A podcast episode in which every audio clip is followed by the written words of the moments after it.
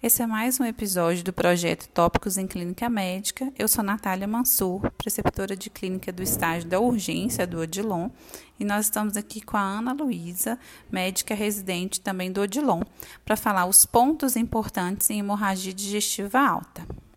Começando com a apresentação clínica, no geral, as hemorragias elas se manifestam ou como melena ou como hematoquesia. E é comum as pessoas atribuírem melena já à hemorragia digestiva alta e hematoquesia à hemorragia digestiva baixa.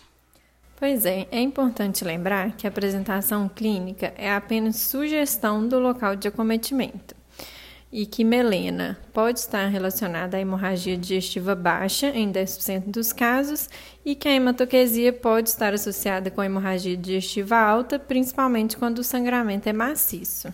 Então, não pensar no automático, né? Quanto à estratificação de risco, o uso de ferramentas para estratificar é sempre encorajado para prever ressangramento e complicações, além da necessidade de endoscopia.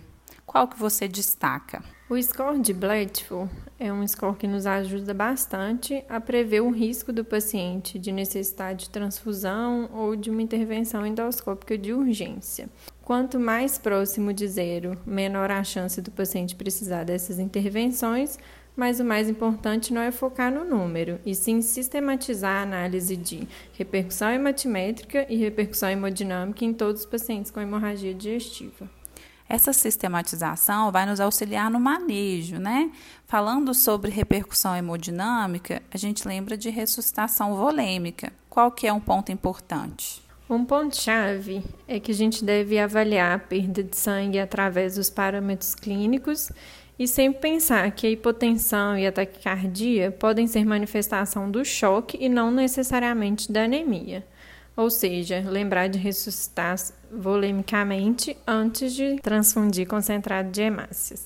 Quanto à repercussão hematimétrica, qual é a dica em relação ao manejo? É recomendado guiar a transfusão pelo hemograma e, de preferência, prescrever uma bolsa de cada vez e reavaliar a necessidade de mais antes de cada transfusão exceto nos casos de choque hemorrágico grave ou nos pacientes que estão exsanguinando. Outro ponto-chave do manejo é lembrar de vincular a história médica pregressa, comorbidades, fatores causais. O que, que a gente pode destacar, Ana? Não é incomum a hemorragia digestiva em pacientes que usam anticoagulantes. É preciso lembrar de suspender esses medicamentos, bem como reverter a anticoagulação, como por exemplo, vitamina K, plasma, complexo protrombínico. Outra medicação comum são os antipertensivos, que devem ser lembrados de suspender, principalmente na fase aguda, porque o paciente pode vir evoluir para um choque. Por último, em relação à endoscopia. Na nossa realidade, quando a endoscopia é indicada, nem sempre a gente consegue de fácil acesso e muito rápido.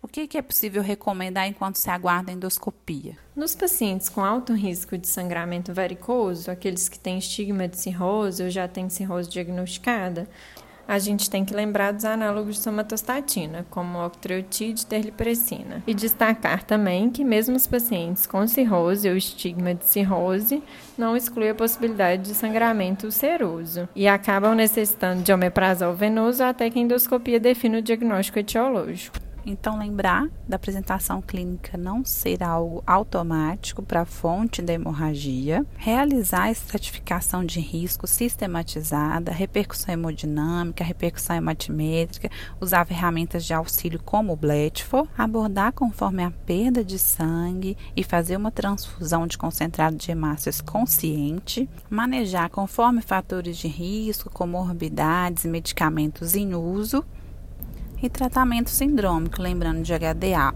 varicose e HDA ulcerosa. Muito obrigada, Ana. Até o próximo episódio, pessoal.